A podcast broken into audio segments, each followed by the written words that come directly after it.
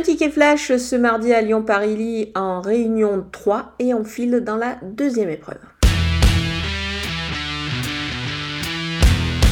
Le numéro 5, Inch'Allah, n'a pas couru depuis ses débuts euh, sur les haies. C'était à Compiègne où elle terminait à une bonne quatrième place. C'était dans un lot euh, quand même assez euh, bien composé. D'ailleurs, elle devançait ce jour-là une certaine Villarica qui a depuis confirmé un bon niveau sur la piste d'Auteuil.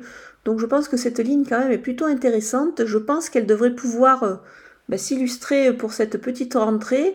Son entourage effectue un déplacement depuis euh, le sud-est, depuis le centre d'entraînement de a certainement avec des ambitions.